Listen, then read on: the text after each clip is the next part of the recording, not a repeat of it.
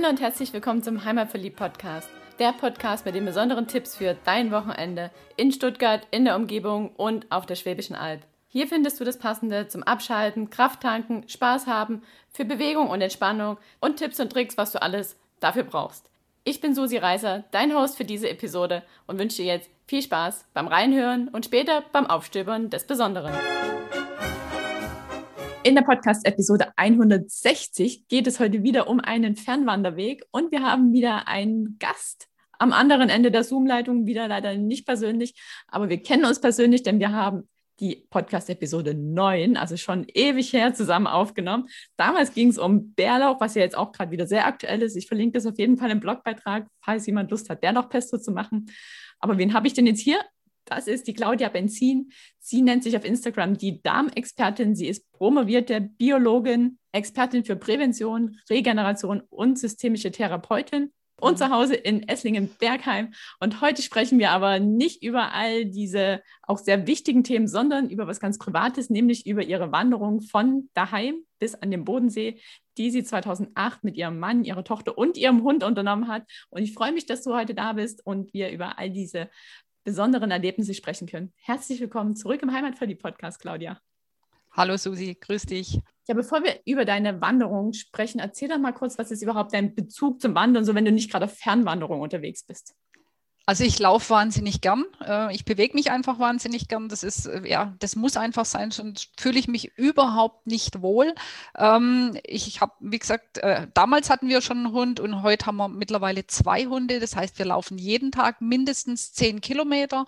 Und ähm, ja, also Wandern ist einfach, ja, das gehört dazu. Das ist fast unser täglich Brot, weil es einfach Spaß macht. Genau. Und ich habe jetzt schon gesagt, ihr seid von Bergheim an den Bodensee gewandert. Wie ja. kommt man auf die Idee, das zu tun? Der Auslöser war damals tatsächlich HP Kerkeling mit seinem Buch Ich bin dann mal weg. Ich habe mir das zunächst mal allein angehört und dann sind wir aber ähm, mal irgendwelche Menschen besuchen gefahren und haben im Auto einfach nochmal diese CD gehört, weil ich zu meinem Mann und zu meiner Tochter gesagt habe, die war damals elf Jahre alt. Ähm, das müsst ihr euch unbedingt mal anhören. Und dann kam uns so die Idee, komm, wir laufen doch einfach auch mal ein Stück äh, Jakobsweg. Der geht tatsächlich bei uns an der Haustür vorbei. Und ähm, die, das haben wir dann so weitergesponnen und dann kam die Idee, wir laufen einfach von zu Hause an Bodensee. Ja, und so ist es geboren und dann haben wir das tatsächlich in die Tat umgesetzt. Seid ihr dann auf dem Jakobsweg gelaufen oder habt ihr eine eigene Streckenplanung gemacht? Wir hatten eine eigene Streckenplanung. Also wir sind ein Stück weit den Jakobsweg gelaufen, aber haben den dann auch immer wieder verlassen. Und äh, wir hatten die Streckenplanung von der Haustür weg über Neufen und es war tatsächlich die, die erste Etappe, das war die längste Etappe. Da haben wir uns dann auch noch verlaufen. Es waren 27 Kilometer, war gruselig. Und dann sind wir aber weiter von dort aus nach Münzingen, durchs Lautertal zum Bussen, dann am Federsee ähm, in Bad Buchau haben wir dann auch nochmal eine Rast gehabt, äh, am Ilmensee vorbei, Salem und dann bis Uldingen die zweite Rast hatten wir auch am, am, Römerstein. Da waren wir dann auch ziemlich kaputt, weil ja, das waren einmal 27 und dann nochmal 20 Kilometer. Das war richtig anstrengend. Genau. Wie lang war das in Summe? Wie viele Kilometer sind das? Äh, das sind 196 Kilometer und es waren elf Etappen. Also wir hatten Pausentage mit drin und waren dann auch noch ein bisschen am Bodensee. Äh, wir hatten abgewechselt, wir hatten also ein Zelt dabei, wir haben gezeltet und wir waren aber auch in Hotels, die hundefreundlich waren. Aber ab und zu muss man einfach mal richtig duschen, in einem richtigen Bett liegen. Das tut dann auch richtig gut. Genau. Wie alt war eure Tochter zu dem Zeitpunkt? Die war damals elf Jahre alt und es war die ersten drei Tage. Also sie ist ein sportliches Kind, die hat damals schon Kunstturnen gemacht und wenn wir Rast gemacht haben, dann ist sie immer noch auf irgendeinem Spielplatz und hat geturnt. Also die bewegt sich gern und die ersten drei Tage hat sie immer wieder gefragt, wann sind wir da? Wie weit ist es denn noch? Und es hat dann tatsächlich aufgehört und sie kam dann auch in so einen Trott rein. Einfach laufen, einfach bewegen. Dann ist mal eine Pause, dann gibt es was zu essen und dann ja, hat man wirklich die Natur beobachtet. Da ist so ein richtiger Switch Switch auch im Kopf passiert. Da ist man gelaufen um des Laufens willen, selbst das Kind. Das war ganz toll. Ist das von alleine passiert oder habt ihr da irgendwie mit ihr gesprochen oder ihr bestimmtes erzählt? Das ist von ganz alleine passiert. Also das ist, da musste man nicht viel machen. Das war, irgendwann war alles so interessant und da, es, man kennt es ja selber, du wanderst ja auch, beim Wandern schaltet der Kopf in einen ganz anderen Modus und man hat dann irgendwann nur noch das Bedürfnis, jetzt muss ich mal Pause machen, jetzt habe ich Hunger, äh, wo kann ich mich als nächstes waschen und das sind, man kommt in einen ganz anderen Fokus und wenn das Auge auch die ganze Zeit weit schweifen kann und schöne Dinge sieht, und das habe ich natürlich gemacht. Ich habe natürlich als Biologin dann immer wieder gesagt, guck mal die Pflanze da und guck mal, was da wächst. Und haben wir uns das jetzt von gestern gemerkt, was ist das für eine Pflanze, weißt du das noch und so. Natürlich muss man sich auch da ein bisschen beschäftigen, also war nicht so langweilig. Und dann natürlich der Hund dabei, der macht natürlich auch immer Faxen und dann ist es auf gar keinen Fall langweilig. Schön. Und wie funktioniert das mit Zelt? Also erstmal die ganz praktische Frage, wo stellt man sein Zelt nachts hin? Campingplätze sind da ja bestimmt unterwegs jetzt nicht so vielfältig Doch, gewesen, das, das war so geplant, dass man okay. also tatsächlich immer diese Campingplätze oder aber die Hotels angelaufen sind und das war einfach durchgeplant. Wir haben nie wild gecampt, also da waren wir zu korrekt, haben wir uns nicht getraut und wäre mir auch ein bisschen gruselig gewesen, da irgendwo mitten in der Pampa zu pennen. Ähm, ja, und dann haben wir wirklich immer einen, einen Campingplatz gehabt, beziehungsweise waren dann ähm, in einer Gaststätte und einem Gasthof und Hotel. Genau. Also wenn man mit Zelt unterwegs ist, muss man ja dann noch einiges noch zusätzlich mittragen. Isomatte, Schlafsack. Ja. Hat das ja. jeder selber getragen? Das hat, äh, ja, also äh, auf dem einen Bild sieht man, der Hund hat die Isomatten getragen und ah. ähm, dann hat jeder, der uns entgegenkam, immer gesagt, ach guck mal, der Hund trägt sein Futter selber. und dazu muss man wissen, dieser Hund war Allergiker, der hatte ein ganz spezielles Futter. Und da haben wir wirklich äh, sechs Kilo Futter dabei gehabt für die ganze Zeit. Das hat mein Mann getragen. Das Schöne war, das wurde immer weniger ähm, von Tag zu Tag. Es war ganz praktisch. Haben wir vorher ausgerechnet, er hätte es nicht selber tragen können, da wäre er umgefallen. Haben wir auch probiert. Und wir hatten relativ viel Gepäck. Die Nora mit ihrem Elf, die hatte sieben Kilo. Ich hatte am Anfang 18 Kilo und der Holger 25. Wow. Und das war richtig krass. Und er hatte nach den ersten zwei Tagen oben an den Schultern auch Blasen. Also da muss man gucken, dass man einen richtig guten Rucksack hat. Und das hatte er. Aber wir haben dann Blasenpflaster nicht an den Füßen gehabt, sondern wirklich oben an der Schulter. Das war echt krass. Ja, und das geht aber, also umverteilen kann man tatsächlich über, wenn man einen guten Rucksack hat, über die Hüfte. Das ist praktisch. Aber es, man muss schon gucken, dass man möglichst wenig mitnimmt. Oder ein leichtes Zelt auch. Das war vielleicht auch nicht optimal. Was hattet ihr sonst dabei, abgesehen jetzt von den Übernachtungsutensilien? Also wirklich äh, ganz wenig Klamotten. Wir haben das so gemacht, dass wir äh, drei Outfits hatten, äh, inklusive Unterhosen. Und ich habe quasi an jedem Zeltplatz in jedem Hotel einfach gewaschen. Also ähm, ein Hemd, ähm, ja, zwei T-Shirts und äh, eine Hose, an die man, also die man kurz und lang machen konnte. Und das kann man ja immer wieder waschen. Natürlich Badeklamotten und das hat dann ganz gut funktioniert. Rei in der Tube, wenn das jetzt keine Schleichwerbung ist, aber das, das muss einfach, also man muss wirklich wenig einpacken. Wir hatten auch so Mikrofaserhandtücher, ganz leichte. Und wirklich jedes Ding einfach wieder rausgelegt, dass die äh, Rucksäcke möglichst nicht zu voll waren. Und dann eben dieses eine einzige Buch, das wir dabei hatten, ähm, das war das mit dem Rulermann. So sind wir auch zusammengekommen und das haben wir dann in Abwechslung gelesen. Genau. Ah ja, also heute der eine, morgen der andere. Genau. Okay. wer, wer gerade nicht geschlafen hat, hat dann im Buch gelesen mit okay. äh, Kopflampe, Stirnlampe. Genau. Mhm. Okay. Und wie, apropos Kopf, was hattet ihr so an Kopfbedeckung dabei? Ähm, auf jeden Fall eine Basecap. Also im, im Gesicht muss einfach Schatten sein. Man ist da tatsächlich äh, ja immer der frischen Luft und der Sonne ausgesetzt. Selbst wenn es trüb ist, ist es ständig hell und es wird mit der Zeit einfach echt zu viel. Also wir sind, bis auf meinen Mann sind wir, äh, meine Tochter und ich, wir sind blond und wir mussten da schon aufpassen, ähm, dass wir ähm, ja nicht so viel Licht abkriegen. Weil da, das geht dann, wird dann auch, man kriegt auch ganz schnell Kopfweh. Mhm. Wenn es zu hell ist, ja muss man aufpassen. Und vom Kopf zu den Füßen, was habt ihr an den Füßen gehabt? Richtig gute Wanderschuhe und Wollsocken. Also das sind auch, also Wollsocken hatten wir je zwei Paar dabei, die haben wir auch immer gewaschen, die aber nicht ähm, mit Seife oder mit diesem Rei in der Tube, sondern einfach immer wieder ausgewaschen. Und die Klamotten haben wir oft auch an den Rucksack dran gehängt zum Trocknen. Das ist halt dann unterwegs einfach getrocknet, als wir dann mit der Unterhose hinten am Rucksack rumgelaufen. War ganz witzig, ja. Und man muss einfach gucken, dass man nicht zu viel Synthetikklamotten anhat. Vor allem bei der Unterwäsche ist es ganz wichtig, weil wenn man schwitzt, ähm, ja, da muss man echt aufpassen, dass man sich nichts einfängt. Aber das war vorher schon klar, weil wir ja eh viel laufen, da haben wir da schon drauf geachtet. Und du hast schon gesagt, ihr hattet ziemlich schwere Rucksäcke. Hattet ihr auch Wanderstöcke alle dabei? Ich hatte äh, Wanderstöcke dabei, habe die aber irgendwann dann nicht mehr genommen. Ich habe mich dann da oben festgehalten am Rucksack, also an den, an den Trägern. Das mit den Wanderstöcken ist auch gut, weil dann eben äh, die Finger nicht anlaufen.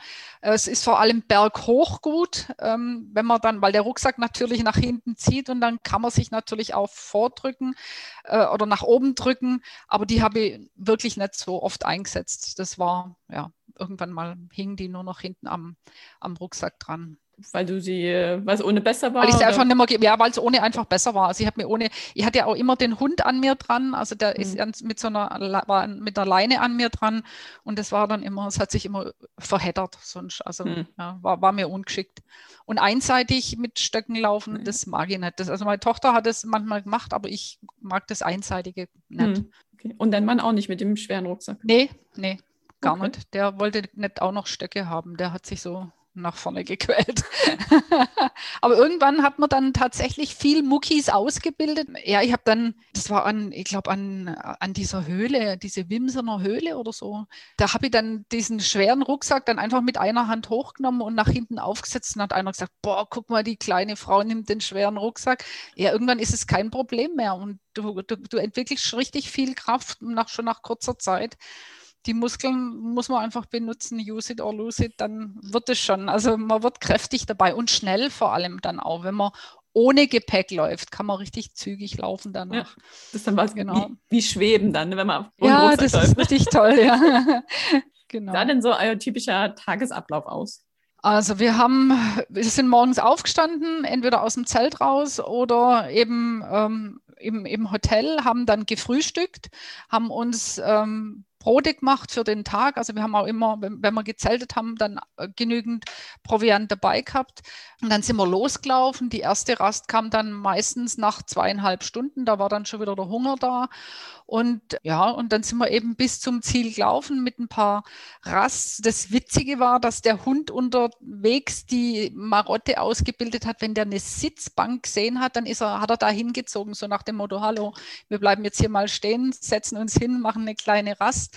Genau, und das haben wir halt gemacht. Wenn einer müde war, und da muss man wirklich Rücksicht drauf nehmen, wenn einer sagt, ich kann nicht mehr, also man muss sich nach dem schwächsten Glied in der Gruppe, es war jetzt eine überschaubare Gruppe, richten, aber da wurde dann eben Rast gemacht und ja, dann immer aufs Ziel hin, bis wir da waren. Also das war so der typische Tagesablauf und da war das erste dann nicht Zelt aufbauen, sondern erstmal ablegen, gucken, wo gibt es als nächstes was zu essen, wo gehen wir hin, was kaufen wir ein. Das haben wir als erstes erledigt und dann haben wir das Zelt aufgebaut und dann noch ein bisschen gespielt oder geblödelt und dann wieder geschlafen. Und da schläft man sensationell gut. Also ich habe ja immer ein bisschen ein Thema mit dem Einschlafen, aber da pff, war überhaupt kein Problem. Hattet ihr alles vorgebucht oder war manchmal auch Zufall? Ähm, das haben wir, äh, also der Holger hatte viel rausgesucht. Ähm, wir haben aber immer einen Tag vorher erst angerufen, weil es war ja nie sicher, kommen wir da an, wo wir ankommen wollen.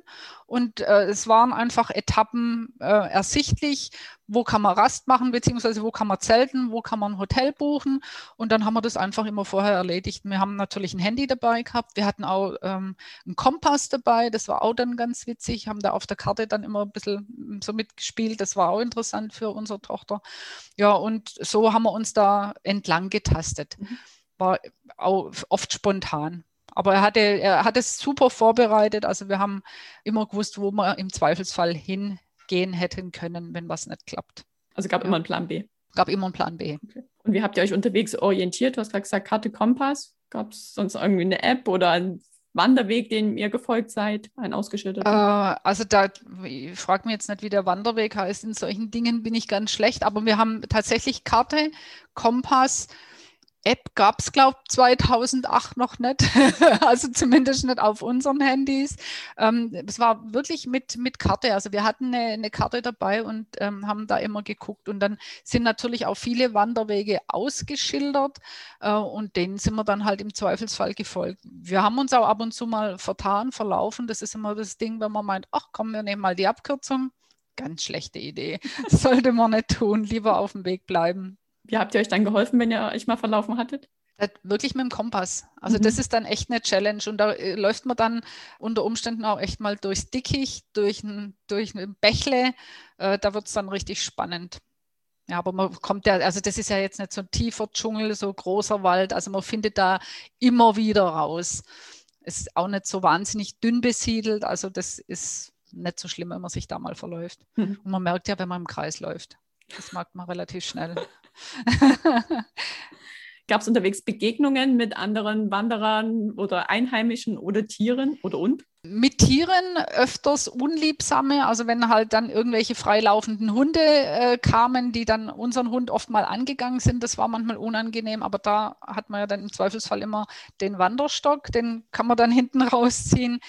Begegnungen mit Menschen waren sehr interessant. Also haben halt immer wieder Leute gefragt, wo, wo lauft ihr wirklich? Wie, wie, weit lauft ihr denn noch? Und den ganzen Weg tatsächlich bis zum Bodensee. Also die Leute haben immer gefragt und waren immer interessiert. Man hat ganz viele nette Menschen getroffen, die kürzere oder sogar noch längere Wege gegangen sind. Und ja, das sind dann immer wahnsinnig nette, offene Gespräche. Also das macht total Spaß. Also war, war nie jemand irgendwie komisch, sondern alle waren immer irgendwie begeistert, dass, dass wir das wagen mit Hund und Kind. Also ja, war schön gerade zum Thema Hund, du hast gesagt, du hattest euren Hund an der Leine und es gab freilaufende Hunde. Wie ist da so deine Einstellung als Hundehalterin? Hund immer anleihen oder auch mal freilaufen lassen? Und wie begegnest du den anderen? Also grundsätzlich habe ich kein Problem damit, wenn ein Hund freiläuft. Äh, den Hund konnte man auch freilaufen lassen, der hat relativ gut gehört.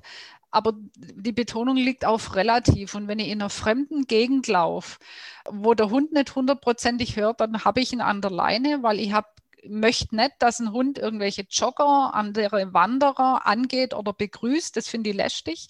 Also es geht mir als Jogger selber auch so, wenn ein Hund herkommt und ich weiß nicht, tut der wirklich nichts oder so. Das sind ja immer die Sprüche. Also da habe ich dann die Einstellung, Hund lieber an der Leine lassen. Mache ich auch heute noch so mit meinen anderen zwei. Wenn ein Hund nicht hundertprozentig hört, gehört er einfach an die Leine. Fertig. Also das ist, ja, ist einfach ganz wichtig, mhm. weil es nervt andere ganz schnell. Jo. Ja.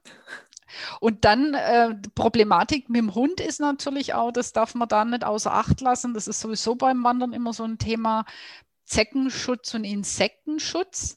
Ähm, wir haben ein spezielles Mittel für einen Hund gehabt und für uns, aber trotzdem man da wirklich immer durch den Wald, immer durch die Wiesen läuft, das war ein richtiges Problem. Wir haben also jeden Abend uns selber erstmal abgesammelt, den Hund abgesammelt und trotzdem ähm, war das echt ein Thema. Also ja, im Prinzip hilft da eigentlich nur Chemie. Also ich bin tatsächlich ein Freund von ähm, ja, natürlichen Antizeckenmitteln und Antimückenmitteln, aber da hilft wirklich nur die pure Chemie, dass es einigermaßen gut ähm, über die Bühne geht. Also dass sie gar nicht erst kommen. Genau, mhm. dass sie gar nicht erst kommen. Und äh, selbst bei Chemie gehen die trotzdem an den Hund ran. Also der, ja, der ist ja immer noch näher dran als, als der Mensch an der mhm. Wiese. Der äh, wälzt sich ja auch mal, der bringt immer was mit. Genau. Mhm. Was mich jetzt noch interessieren würde, so in der Familie gab es da irgendeine so Dynamik? Du hast gesagt, eure Tochter hat sich so nach drei Tagen dann eingefunden in das Laufen, aber gab es irgendeine so Familien, sag mal, Gruppendynamik, die sich da ausgebildet hat, die ihr erwartet habtet oder vielleicht auch nicht? Ja, also erstmal, das, das eine Interessante war, es hat erstmal jeder so zu sich selber gefunden. Ja, man, man muss erstmal den eigenen Kopf freikriegen, um äh, ja, um sich auf den anderen einlassen zu können. Und man, man, ist am Anfang ist man dann auch immer so ein bisschen genervt voneinander. Also ja, das Kind möchte jetzt bitte nicht weiterlaufen oder doch gefälligst ankommen. Ähm, der eine kann noch, der andere kann nimmer. Ja, es kommt tatsächlich auch manchmal schlechte Laune hoch beim Laufen und so nach drei Tagen hatte sich das so eingespielt und ja, dann war man so ein eingespieltes Team, die Dynamik, wie will ich die beschreiben? Also ja, man konnte sich einfacher über alles Mögliche unterhalten, auch mal ähm, ja, tief, tiefergehende Gespräche führen, wo man sich manchmal denkt, ja, geht das überhaupt mit dem elfjährigen Kind? Ja, das geht tatsächlich. In der Natur passiert so viel, da, ja, da findet man näher zusammen. Also ist, man ist ja auf relativ engem Raum täglich zusammen ist ja fast wie Homeoffice und Homeschooling. Äh, man kennt es ja heute umso besser. Aber ähnlich war es da. Also ja, man ist, oder wir sind da echt mehr zusammengewachsen. Das war richtig toll. Also würdest du es auch anderen Familien empfehlen, sowas mal zu machen? Auf jeden Fall, ja, auf jeden Fall. Was war so eure generelle Motivation, diesen Weg zu gehen? Ähm, einfach mal ausprobieren, ob, also der, der, Ursprung war ja diese Geschichte von HP Kerkeling, macht es wirklich so viel mit einem Menschen? Mhm. Die ursprüngliche Motivation, ja, einfach mal bewegen, einfach mal was, was ganz anderes machen. Also man setzt sich ja normal immer mal plant, ähm, wir fahren in Urlaub, wir, also wir sind so der Typ, wir haben meistens zwei Anlaufstellen im, im Urlaub, die eine Woche das, die zweite Woche was anderes, das also schon von daher nicht langweilig war. Und da war die Motivation einfach, da hat man jeden Tag was anderes. Wir sehen jeden Tag was anderes und da ist der Weg das Ziel. Also und einfach auch mal die Erfahrung zu machen, ähm, wir fahren jetzt nicht mal eben 1000 Kilometer in, was weiß ich, in neun Stunden. Ähm, geht ja, kann man ja machen, sondern wir laufen mal neun Stunden und dann sind wir nur 30 Kilometer von daheim weg. Äh, das ist ein ganz komisches Gefühl und da, also da reißt der Kopf mit, da reißt die Seele mit, die bleibt nie zurück. Man ist wirklich ganz nah dran. Also ich weiß nicht, ob, ob verstehst du, wie ich das meine. Also das ist, das ist Schritt für Schritt kommt man da an. Und das andere ist so, ich bin dort aber doch nicht ganz ankommen. Ne? Also man kommt mit jedem Schritt seinem Ziel näher und da, wo man ist, ist man dann tatsächlich auch angekommen. Was jetzt, wenn ich von hier nach Rom fahre, nicht unbedingt der Fall ist. Mhm. Ja. ja, sagt man ja häufig, wenn man so schnell reist, dass die Seele da gar nicht so schnell hinterherkommt und man genau. irgendwie noch so ein Zwischenzustand ist. Ja, und das war, also die Erfahrung wollte man auch einfach machen und das, ähm, ja, das war, das war einfach ein ganz tolles Gefühl. Ja, und um das, die Strecke auch mal selber erlaufen können, was kann ein Körper aushalten? Natürlich für so eine Leistungsturnerin, das war für die natürlich auch ganz toll. Sie hält das aus. Ähm, andere Kinder nölen, ich ziehe das aber durch. So, also dieses, dieses Durchhalten und an die eigenen Grenzen kommen, das war einfach auch was, was uns da motiviert hat. Hat sie da so Geschichten von Freunden oder so mitgebracht? Genau, wie die darauf reagiert haben? Wie jetzt, ihr seid da nicht ja, mit hingefahren, sondern gelaufen? Ja. ja, war das nicht langweilig? Also die haben sie alle bewundert zum einen und dann auch ja, zum Teil belächelt. Also das war, war schon auch der Fall. Und ja, wie uncool ist das denn? Das kam dann natürlich auch, aber sie konnte dann halt immer erzählen, wie cool es tatsächlich war, was das für eine tolle Erfahrung ist und hat dann halt gesagt, ja, lauf doch erstmal da lang oder geh doch mal mit so einem schweren Rucksack den Bussen hoch, das ist gar nicht so ohne. Oder also allein der Alpaufstieg ähm, nach Neufen. Das ist auch nicht ohne mit so einem Rucksack. Ähm, ja, also muss man erst mal machen, muss man erst mal hinkriegen. Ne? Also das war schon, war schon spannend. Mhm, das glaube ich. Ja, aber die Reaktionen sind echt unterschiedlich. Also es, für manche ist es einfach total uncool. Aber das war mhm. ihr egal, da ist sie von vornherein schon sehr individuell. Mhm. Habt ihr das dann nochmal gemacht? Sowas nee, in der Art? Also wir, wie gesagt, wir laufen viel, wir wandern immer wieder mal, wir machen auch ähm, mal so Tagestouren, ähm, den Esslinger Höhenweg auch mal mit 30 Kilometer, dann natürlich ohne Gepäck, das ist dann einfacher. Ähm, aber so eine lange Tour haben wir wirklich ähm, nimmer gemacht und ich würde mir einfach auch jetzt, da ich mich im Vorfeld schon mal ein bisschen damit beschäftigt hat, haben wir auch schon immer wieder gesagt, einfach mal wieder so weit laufen, das wäre schon toll. Also müssten wir einfach mal wieder machen. Dann aber natürlich cleverer mit einem leichteren Zelt. Ähm, ja, also das könnte man alles noch optimieren und auch das Thema Hundefutter wäre dann ähm, sicher besser organisiert. Ja, da denkt ja. man gar nicht so dran, als Nicht-Hunde haltet, dass der Hund ja auch was zu futtern braucht. Ja, genau. Und du kannst ja nicht einfach unterwegs irgendwas kaufen. Also da habe ich schon den Anspruch, dass der Hund auch ordentlich essen muss, weil ich auch gern ordentlich esse. Das ist so Beruf, Berufung. Aber ja, ähm, machen wir auf jeden Fall mal wieder. Das ist ganz sicher. Und das ist halt jetzt umso äh, ja, eher möglich. Da würde ich mich vielleicht tatsächlich jetzt auch mal trauen, wild zu zelten. Also das würde ich jetzt mal nicht ausschließen. Also bevor ich da, also Campingplätze, ich weiß nicht, sind die aktuell auf? habe ich keine Ahnung, sind nicht auf. Ne? Ähm, ja, und um möglichst wenig Leuten zu begegnen auf engem Raum, dann halt einfach auch mal Wildzelten mhm. oder möglicherweise unter freiem Himmel schlafen, könnte auch ganz spannend sein. Mhm. Ja. Hängematte soll cool sein. Genau. Und hattet ihr so ein Motivationsritual, vielleicht falls es unterwegs mal irgendjemandem gerade nicht so gut ging oder dann so bei Zielankunft, gab es da was, was ihr immer gemacht habt? Unterwegs Motivationsritual war für Nora immer so die kleinen Päckchen Gummibärchen. Äh, ist jetzt nicht ernährungsphysiologisch äh, toll, aber wenn man so viel läuft, wird es locker verheizt. Und aber nee, war, also beim Ankommen war kein, kein Ritual. Also es war wirklich, wir sind da, juhu, und jetzt erstmal was Gescheites und dann, ja, haben wir Spaß. Also auf Campingplätzen gibt es ja dann auch immer ähm, so Tischtennisplatten, was man, was man da alles machen kann. Also da war einfach, das Ankommen allein war schon immer so ein Highlight. Und was auch wirklich dann ganz am Ende, wo wir dann am Bodensee ankamen, also kriege ich heute noch Gänsehaut, dann da oben zu stehen und zu gucken, zu sehen, boah, guck mal, da unten ist der Bodensee, wir haben es tatsächlich geschafft. Also das ist, ja, das ist schon spannend. Und was manchmal schwierig war, also es gab, ähm, wie gesagt, beim Holger Blasen an den Schultern und bei uns auch immer wieder mal Blasen an den Füßen. Damit dann loszulaufen, da hat es schon manchmal nochmal extra Motivation gebraucht. Also ja, aber da hilft dann einfach nur gut zureden und tatsächlich im Laufen vergisst man dann aber auch wieder den Schmerz. Also das ist, ja, da hilft dann einfach auch der Zusammenhalt. Aber mhm. so spezielle Rituale hat man jetzt nicht. Nee, da waren wir fantasielos. Oder habt es nicht gebraucht? Haben es nicht gebraucht, das kann natürlich auch sein, ja. Und du hast gesagt, ihr habt dann noch ein paar Tage Bodensee rangehängt. Wie seid ihr dann zurückgekommen? Ihr wart ja dann dort ohne Auto, logischerweise.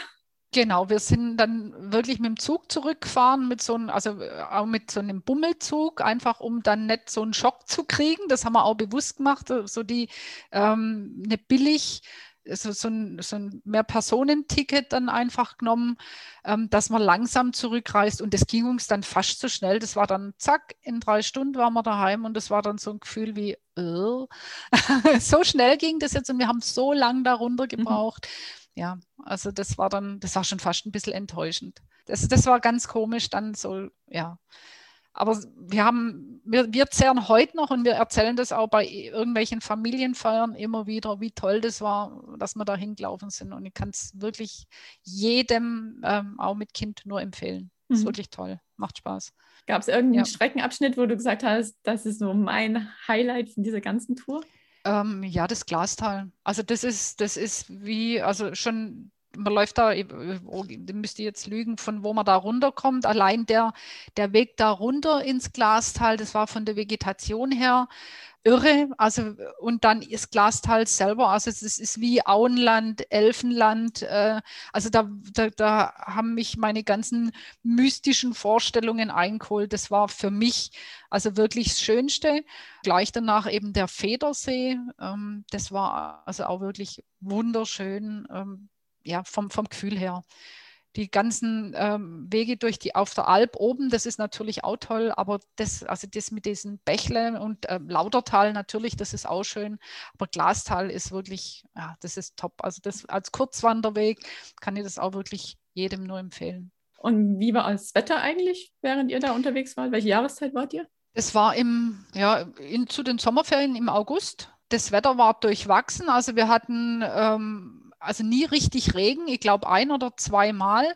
Und da hat man äh, einen Rasttag, das war dann am Römerstein, da saß man dann wirklich dösend einen ganzen Tag im Zelt äh, und haben, haben das aber auch wirklich braucht. Und das war das Erstaunliche immer, das Kind war auch so kaputt, ja, dass sie, dass sie das locker ausgehalten hat. Und da war aber dann auf dem Campingplatz auch nochmal so ein ähm, ja, so eine, so eine Gaststätte, wo man dann auch wirklich einmal rein konnte und spielen konnte. Aber es waren wirklich nur zwei Regentage, alles andere war schön oder eben bewölkt. Und das, also bewölkt ist wirklich so zum Wandern das angenehmste. Also verbrennt halt nicht, passiert mhm. nicht so viel. Also das, ja, aber mit dem Wetter hat man wahnsinnig Glück. Was war eure Ausrüstung dann für den Regen, wenn ihr unterwegs wart? Also Regencapes einmal zum, äh, zum selber anziehen und dann nochmal eine extra Verpackung für den Rucksack, dass das Zeug, das drin ist, nicht durchweicht. Also oder Regenjacken. Also Nora hatte so ein Cape, wo der Rucksack mit drunter ging und wir hatten Regenjacken. Und ähm, ja, ich habe dann tatsächlich auch, wenn es, äh, wo es geregnet hat, gucke ich immer, dass ich die Hose unter der Regenjacke habe, dass ich dann wirklich auch mit nackten Beinen laufe, dass die Hose nicht nass wird, weil nichts ist ekliger als eine nasse Hose, die um die Beine schlagert, dann mhm. lieber nasse Beine. Die kann man abtrocknen. Genau. Gott, klingt toll. Ja, war toll. ist auch wirklich toll. Ja, müssen wir unbedingt nochmal machen. Kriegt man hin, werde ich gleich nachher mal ansprechen. Was ist dein Tipp an andere Eltern, die es aus das hören, denken, oh, will ich auch mal mit meinem Kind machen? Was sollten die am besten in der Vorbereitung tun oder ihrem Kind erzählen, dass das Kind das auch gut findet? Also es muss auf jeden Fall, das muss man berücksichtigen, das Kind muss sich gern bewegen wollen. Das Kind muss von vornherein auch begeistert sein von der Idee, wir laufen mal wohin. Man sollte es tatsächlich auch mal vorher ausprobieren, mehr als zehn Kilometer am Stück zu laufen. Wie hält das Kind es durch? Hat es überhaupt Spaß dran? Nervt es oder ja, ja, ist, ist es schön für das Kind. Also nicht jedes Kind ist, ist lauffreudig. Das muss man einfach berücksichtigen, sonst kann man es von vornherein gleich lassen, sonst hat man unterwegs echt nur Diskussionen. Und dann, ähm, je nachdem, wie, ähm, wie sehr man ein Kind beschäftigen muss, kann man sich dann natürlich auch ein paar Spiele ausdenken vorher. Ja, also ja, dann vielleicht Naturspiele, ähm, wie erkenne ich welche Blume, sowas äh, sollte man vorher sich natürlich ein bisschen ausdenken. Aber das Wichtigste ist, glaube ich, dass man sagt, wir erfahren jetzt einfach mal Natur. Und ich habe jetzt auch letztes Jahr, wo ähm, die Geschichte mit Corona anfing, kamen ja auch einige Sendungen, wo die Leute einfach mal mit ihren Kindern, weil sie nicht wegfahren konnten, in die Natur raus sind. Und Kinder sind wirklich so dankbar, wenn sie mal Natur erleben und Natur anfassen können. Ich denke, da, da ist unterwegs genug Potenzial, äh, dass einem nicht langweilig wird. Also da muss man aber eben selber auch gern wandern und wanderfreudig sein. Ich denke, da, ja, das funktioniert dann schon. Aber ausprobieren vorher ist das Allerwichtigste. Ja, und gerade bei so einer Wanderung ja. vor der Haustür könnte man ja auch nach Hause fahren, wenn es zu sehr genau, nervt. Genau, wenn es zu sehr nervt. Wir hatten unterwegs ja dann auch ähm, dann noch immer wieder ein paar Highlights, die man, die man eben angucken konnte. Also gerade Salem, der Affenberg, sowas muss man sich natürlich angucken oder mal ein Freibad, das, äh, das in der Gegend ist. Ne? Also das ist natürlich, äh, solche Dinge muss man natürlich einbauen. Spielplätze, ähm, ja, sowas muss man sich natürlich auch überlegen. Also planen vorher wie du sagst, dass auch ein Ausstieg möglich ist, dass man wieder heimfahren kann oder einen Tag länger Pause macht. Muss halt, also der Plan B muss immer mit dabei sein. Das ist ein toller Tipp. Der Plan B muss genau. immer mit dabei sein. ja, genau. Und das Ziel muss halt auch toll sein.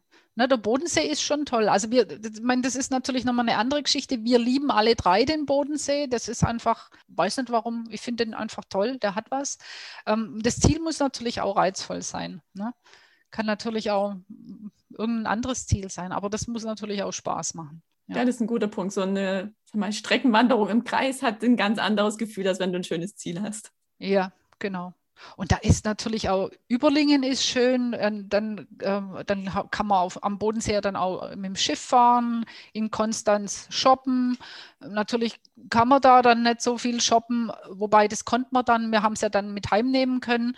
Das war ja dann kein Problem, das sind wir dann gefahren. Also solche, ja, braucht halt ein paar Highlights oder wie gesagt, das schöne Ziel.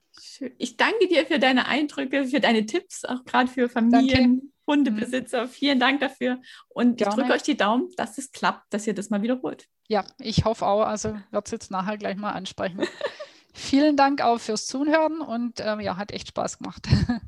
Danke dir und bis Danke. zum nächsten Mal. Bis ganz bald. Ja, ciao. Ciao.